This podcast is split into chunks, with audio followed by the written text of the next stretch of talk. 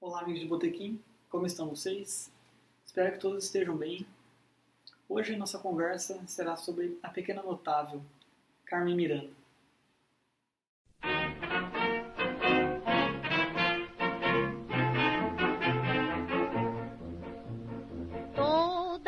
Que te aproximas é pra dizer vamos casar.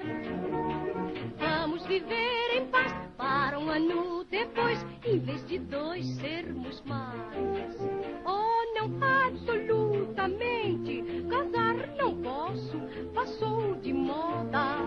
Eu não vou nisso, esta conversa não convém, que o amor desaparece quando a fome vem. Absolutamente. Casar não posso, passou de moda. E eu não vou nisso, esta conversa não convém. Que o amor desaparece quando a fome vem. Maria do Carmo Miranda da Cunha nasceu não no Brasil, mas em Portugal, no distrito do Porto, mais especificamente na Várzea da Ovelha, Marco das Canaveses.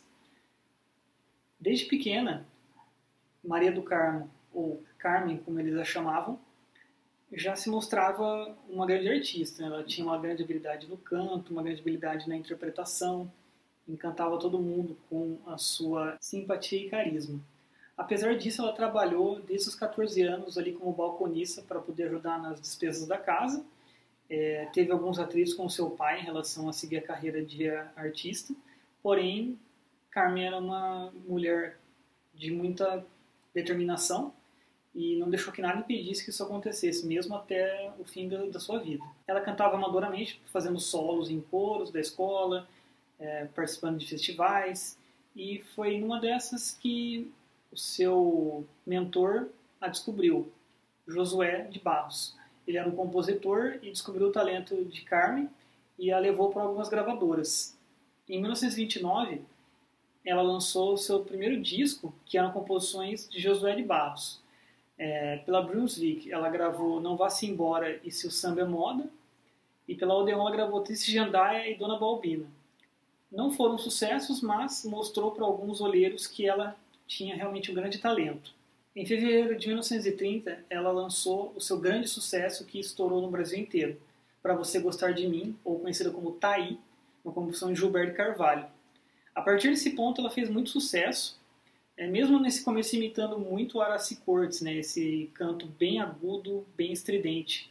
Né, só ali, dois anos depois que ela começou a criar a sua identidade como cantora, né, fazendo esse canto mais sensual e brejeiro.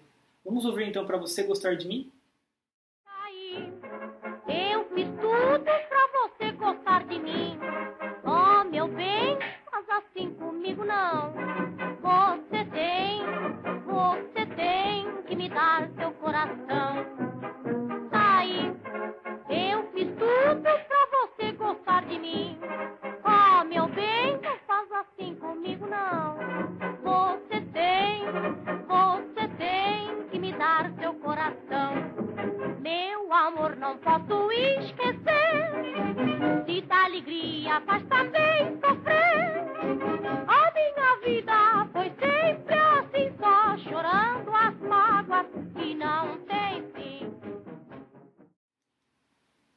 Ela ficou cinco anos na Vitor e gravou 70 marchas e 66 sambas.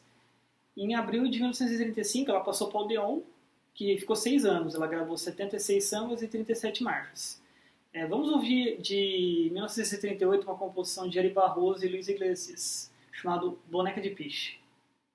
Tem portuguesa assim nas minhas águas Que culpa eu tenho de ser boa mulata Nego se tu aborreces minhas mágoas Eu te dou a lata Eu te dou a lata Eu te dou a lata Não me farseia, ó mulher canalha. Se tu me engana, vai haver panzé. Eu te sapeco, teus rabos de arraia. E, e, E te piso o pé.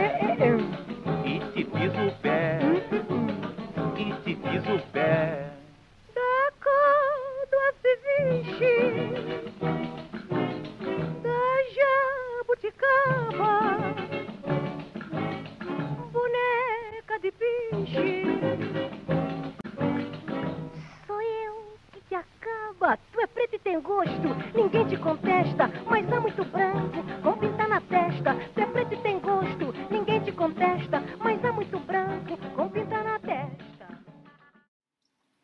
Em 1939, é, no Cassino da Urca, é, ela estava com um bando de lua se apresentando, que era um conjunto que acompanhou ela mesmo nos Estados Unidos. E o empresário Lee Schubert, através da política da boa vizinhança, estava interessado em trazer algum artista do Brasil para os Estados Unidos. E viu nela um grande potencial para isso. Né. Dessa época, vamos ouvir a composição O que é que a Baiana tem de Dorival Caymmi, um grande sucesso na voz de Carmen Miranda. Tem tudo que seda tem, bem. tem brinco de ouro tem, bem. corrente de ouro tem, bem. tem pano da costa tem, tem pasta redada tem, tem saia engomada tem, tem sandália enfeitada tem, bem. e tem graça como ninguém. O que é que a baiana tem? Como ela requebra bem. Tem? O que é que a baiana tem? Carmen, nos anos 40, passou pelo auge da sua popularidade, já nos Estados Unidos. É, lançou alguns filmes como Estudantes, Alô Alô, Carnaval, Banana da Terra. E ela se tornou mais comediante nessa, nessa sua fase. Ela não deixou a música de lado, claro, mas ela se tornou é, uma peça mais de cômica e até de, uma, de um exotismo muito grande que encantava muito a audiência estadunidense. E ela cantou na década, nos seus primeiros anos ali dos Estados Unidos, até se apresentou na Casa Branca para o presidente Roosevelt e chegou a voltar para o Brasil é, durante uns três meses, fez algumas apresentações, porém ela foi muito criticada por alegando que ela estava se tornando muito americanizada. Ela ficou muito ofendida com isso, mesmo tendo sido muito aplaudida em alguns outros espetáculos. Ela ficou com essa, essa mágoa e nunca mais retornaria para o Brasil é, para fazer apresentações. Nesse período nos Estados Unidos, até o final da sua vida, ela gravou 32 músicas e 14 filmes. Ela comprou seu contrato né, do Lee Schubert em 1942 e foi para Hollywood. O empresário se tornou seu marido, com qual ela casou, David Alfred Sebastian, foi um, um casamento bem conturbado. Né? Dizem que ele era muito diferente dela, era muito introvertido, né? exigia que ela trabalhasse muito. E foi a partir dessa época que ela começou a sofrer alguns distúrbios psiquiátricos. Né? Ela teve que tomar barbitúricos, e, né? então, ou seja, ela tinha que tomar estimulantes para ficar acordada, tomar remédios para dormir. E isso começou a estragar a saúde dela, tanto a, a exigência física né, dos espetáculos quanto o uso desses medicamentos. Os anos 50 foram a sua decadência, então ela realmente começou a ter problemas para se apresentar, ficar muito nervosa, ter um, um matrimônio realmente muito tenso. E foi nessa situação que ela veio para o Brasil tentar se tratar. Então ela passou alguns uh, dias ali na Copacabana Palace e isso ajudou ela a se recuperar de fato. É, e ela já quis voltar ativa, achando que estava tudo bem. Porém, não estava tudo bem, né?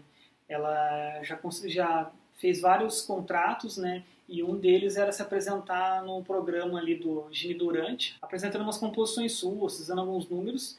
E ela passou mal né, durante o programa, mas ela continuou até o fim e organizou uma festa depois, inclusive, que estava super animada durante a festa. Né, bebeu, comeu, cantou. Né, e aí ela voltou por seu quarto ali, se despediu do, do povo umas duas horas e meia da manhã.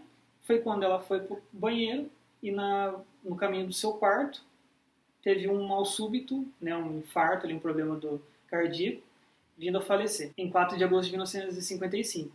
E ela foi sepultada no Rio de Janeiro em 13 de agosto. E aí, povo, gostaria de conhecer um pouco sobre a história da Carmen Miranda?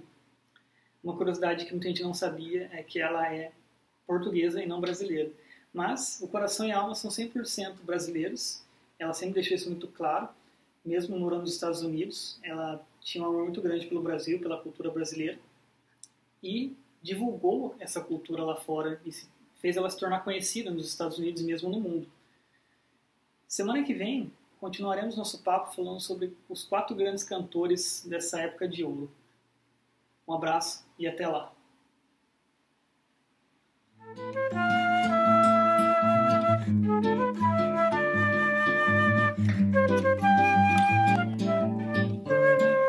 Thank you.